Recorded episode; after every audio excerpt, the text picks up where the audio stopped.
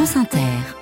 7-10. Jeudi 22 février, bonjour à tous et bienvenue sur Inter. Laurence Thomas, bonjour. Bonjour Nicolas, bonjour à tous. À la une de l'actualité ce matin, J-2 avant le salon de l'agriculture et bientôt une nouvelle loi Egalim. Loi pour l'instant en préparation et dont les agriculteurs doutent déjà. Les trois premiers textes n'ont pas porté leurs fruits.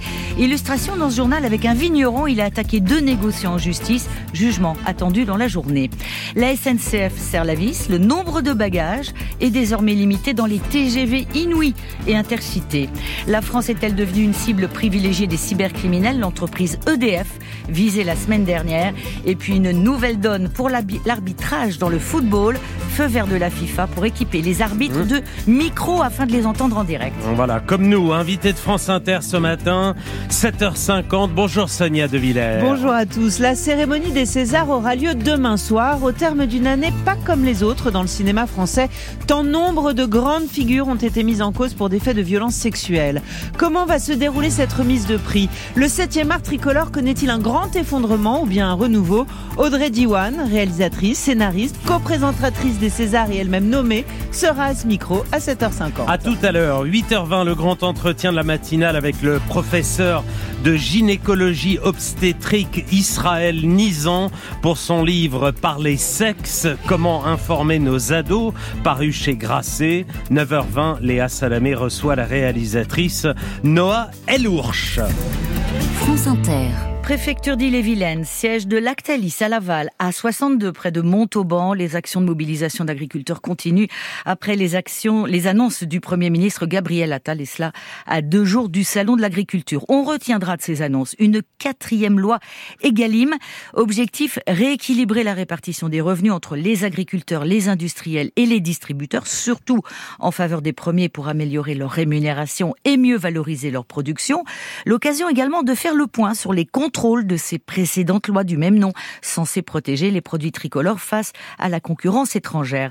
Ainsi, pour la première fois, un vigneron bordelais a attaqué en justice deux négociants pour lui avoir acheté son vin à un prix abusivement bas en contradiction donc avec la loi Egalim 1. Le jugement doit être rendu cet après-midi à Bordeaux, Agnès Soubiran. En 2021 et 2022, Rémi Lacombe vend 850 000 litres issus de son vignoble à 1200 euros le tonneau, quand le prix moyen se situe autour de 2000 euros.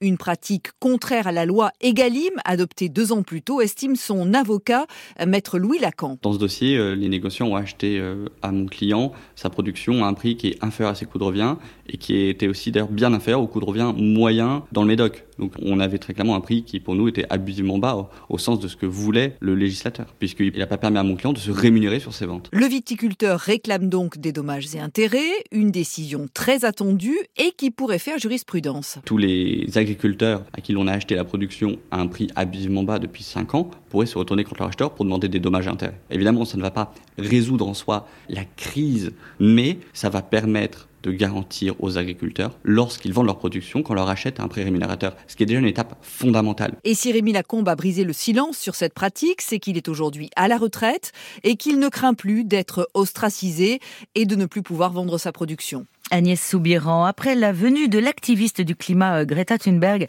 lors d'un week-end de mobilisation contre le projet d'autoroute entre Toulouse et Castres, une autre personnalité est attendue sur le chantier de l'A69 dans le Tarn. Il s'agit du rapporteur spécial de l'ONU sur les défenseurs de l'environnement, Michel Forst.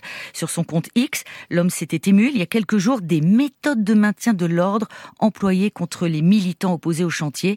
Les forces de l'ordre tentent d'évacuer la ZAD depuis plusieurs jours et notamment les cabanes dans les arbres qui doivent être abattus.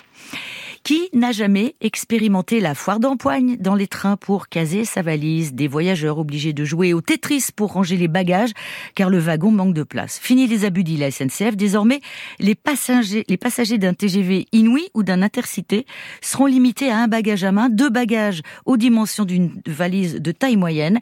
La mesure est déjà en vigueur depuis le 15 février, mais la SNCF n'a presque pas communiqué dessus. Alors cette règle est-elle nécessaire? Armand Morera s'est rendu gare Montparnasse pour vérifier. Sur le parvis de la gare Montparnasse, ils sont nombreux, comme Yves, à ne pas avoir entendu parler de cette règle. Je suis pas du tout au courant au niveau des règles, donc euh, je suis complètement surpris. Deux bagages par personne, c'est pour faire de la place, explique la SNCF. Yves, lui, attend son train pour Nantes avec une valise et un sac à dos, alors il est plutôt confiant. Ça me tracasse pas. Pas du tout. Vous pensez que ça sera bon? Bah oui, oui, oui. Puis je vois pas les gens avec 25 000 valises euh, chacun. donc. Pourtant, des voyageurs avec plein de bagages, parfois surdimensionnés, Charlotte en voit souvent, alors pour elle, la règle est justifiée. Bah, c'est plutôt normal au regard de la place qu'il y a dans les wagons. Il n'y avait pas de place aujourd'hui pour tous les bagages, par exemple. Donc c'est dans l'allée. Mais cette solution ne convainc pas tout le monde. Créer peut-être plus de place au lieu de réglementer. Angelina arrive de Dax avec sa guitare sur le dos et une valise bien plus grosse que la moyenne. Elle est donc hors des clous. Je peux pas voyager sans mon ampli, euh, mes câbles, mes vêtements et ma guitare. Donc euh, si je suis hors règle, dans tous les cas, euh, je vais pas arrêter de voyager avec mes bagages dont j'ai besoin. Et pour Margot, transporter autant de valises que l'on veut, c'était aussi bien pratique. Moi, euh, parfois, ça m'a bien arrangé. J'ai déjà fait des déménagements en train. J'avais deux bagages, j'étais étudiante. D'un point de vue économique, ça, ça m'arrangeait, quoi. Jusqu'en septembre prochain, pas de sanctions si on ne respecte pas cette nouvelle règle, mais ensuite, cela entraînera une amende de 50 euros pour les voyageurs concernés. Un nombre de bagages limité, c'est déjà limité, c'est déjà le cas dans les Ouigo, filiales de la SNCF. Chaque bagage supplémentaire est facturé. Au moins 120 enfants et adolescents victimes, dont 22 Français. Les gendarmes du Loiret viennent de démanteler deux groupes de messagerie cryptée dans lesquels des hommes s'échangeaient des fichiers pédopornographiques et les victimes identifiées ont de 3 à 15 ans. On en reparle dans le journal de 8 heures. Il est 7h06. La France, Laurence, est-elle devenue une cible privilégiée des cybercriminels? Après la caisse d'allocation familiale la semaine dernière, un même groupe de hackers, un collectif baptisé l'OSEC, est à l'origine d'un piratage d'EDF. Et dans ces deux cas, Xavier Demagny, on parle de connexions illicites et d'identifiants volés. Pour chacun de ces deux piratages, les hackers revendiquent entre 500 et 600 000 comptes craqués, un chiffre hautement improbable selon Bogdan Bodnar, journaliste au magazine Numérama, expert des questions de cybersécurité. Les hackers, eux, ils revendiquent des, des chiffres assez faramineux. Tout porte à croire que c'est faux.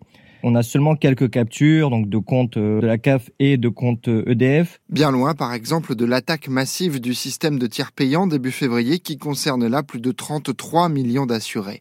Revendiquées par un collectif baptisé l'ULSEC, ces intrusions qui ont visé la CAF et EDF ne seraient qu'un coup de com', du bluff pour se faire remarquer. Il y a de fortes chances que ce soit des jeunes de 18, 20 ans euh, qui ont quelques compétences de piratage et qui reprennent le nom de ces groupes historiques, populaires, qui ont été démantelés pour s'appuyer sur cette célébrité. Cela ne doit pas nous empêcher d'être prudents et d'appliquer des mesures simples. Si votre mot de passe, euh, c'est encore euh, le nom de votre chien avec euh, votre date de naissance derrière, oui, ça mange pas de pain de le changer. Qui plus est, dans ces situations où euh, il y a beaucoup de monde qui profite, on va dire, de la faiblesse de la sécurité des gens. La porte d'entrée classique de ces attaques, c'est le phishing ou hameçonnage, des faux mails, des faux sites pour voler vos données et les revendre sur le marché du cybercrime. Xavier Demagny. Misak Manouchian, résistant étranger communiste, repose donc désormais au Panthéon et symboliquement avec lui 23 de ses compagnons. Solennel, voire lyrique, Emmanuel Macron a, pro- a prononcé un discours d'une vingtaine de minutes, un discours moins politique qu'attendu, Simon Le Baron, mais tout de même ponctué de quelques allusions à sa vision de l'identité française et de l'intégration. Comme s'il voulait démentir ceux qui l'accusent d'ouvrir la porte aux idées de l'extrême droite. Le président affirme son attachement à la tradition d'accueil de la France. Pour servir ce drapeau, Misak Manouchian demande par deux fois à devenir français. En vain. Car la France avait oublié sa vocation d'asile aux persécutés. Mais lui qui a plusieurs fois pointé un problème d'intégration dans notre pays insiste aussi sur la nécessité, à ses yeux, pour ceux qui veulent devenir français, d'adhérer complètement aux valeurs de la France. Vous avez hérité de la nationalité française. Lance Manouchian aux policiers collaborateurs, nous, nous l'avons mérité. Français, Manouchian ne le sera jamais officiellement. Mais lui et ses camarades étaient des Français de préférence, dit Emmanuel Macron, paraphrasant Aragon, des Français d'espérance. La France de 2024 se devait d'honorer ceux qui furent 24 fois la France. Des résistants, étrangers, amoureux de la France, communistes aussi. Le chef de l'État, dont même les plus proches amis connaissent la capacité à s'adapter à son auditoire, a même cité par deux fois l'idéal communiste. Une prise de parole très attendue ce jeudi au Sénégal. Le président euh, Macky Sall doit s'exprimer ce soir dans un contexte de crise lié au report de la présidentielle. La population espère connaître la nouvelle date du scrutin que le Conseil constitutionnel a demandé d'organiser dans les meilleurs délais, contrairement au souhait du président sortant. Samedi, cela fera deux ans que la Russie a envahi l'Ukraine. Deux ans de guerre, 120 000 soldats russes tués au front, plus de 70 000 militaires ukrainiens morts, selon des sources occidentales. Beaucoup de ces Ukrainiens ont laissé derrière eux une épouse et des enfants, des veuves qui, au-delà du deuil, doivent affronter une partie de la société ukrainienne qui trouve que les compensations financières auxquelles elles ont droit sont beaucoup trop élevées. C'est le reportage de notre envoyé spécial Vanessa Descouroux. C'était le 8 septembre de l'année dernière.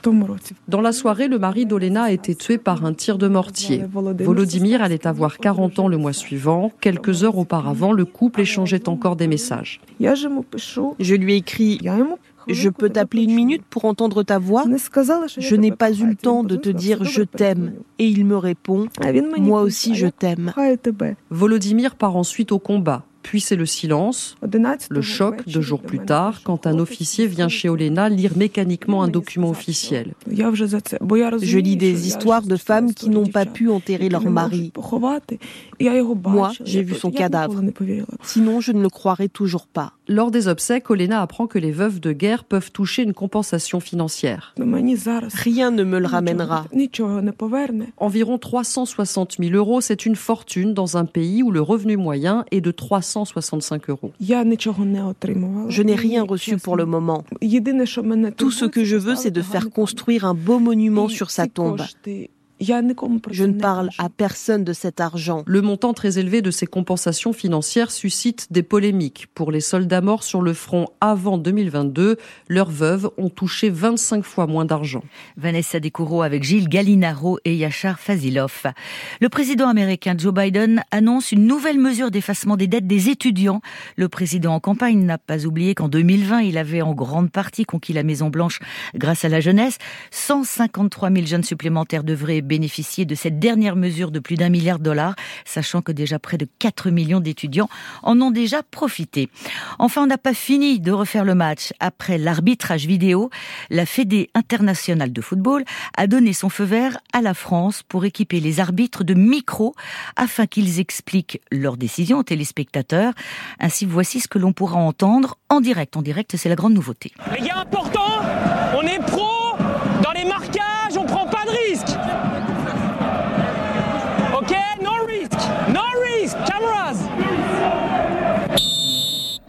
Des micros sur les arbitres. Il y aura des premiers tests pendant les playoffs de la première division féminine et ça va faire du bien au foot français. C'est ce que dit le président de la commission des arbitres, Éric Borghini c'est dans le sens de l'histoire en fait. Et puis c'est une forme de transparence aussi que l'on doit aux fans, que l'on doit au public, que l'on doit euh, aux diffuseurs aussi. Hein. Euh, je pense que c'est un vrai plus pour la télévision de pouvoir bénéficier d'explications euh, que l'arbitre donnera en direct. Bon, dans un premier temps sur les décisions qui auront été envoyées par les arbitres VAR, mais j'espère un jour plus largement, de manière beaucoup plus fluide, tout le temps, un peu comme au rugby président de la commission des arbitres, Eric Borghini. Et puis, pas encore de micro hein, ce soir lors du barrage retour de la Ligue Europa. L'OM reçoit, reçoit le Shakhtar Donetsk. Merci Laurence Thomas. Dans trois minutes, le Zoom chronique aujourd'hui d'une usine qui pollue le débat public en Haute-Loire.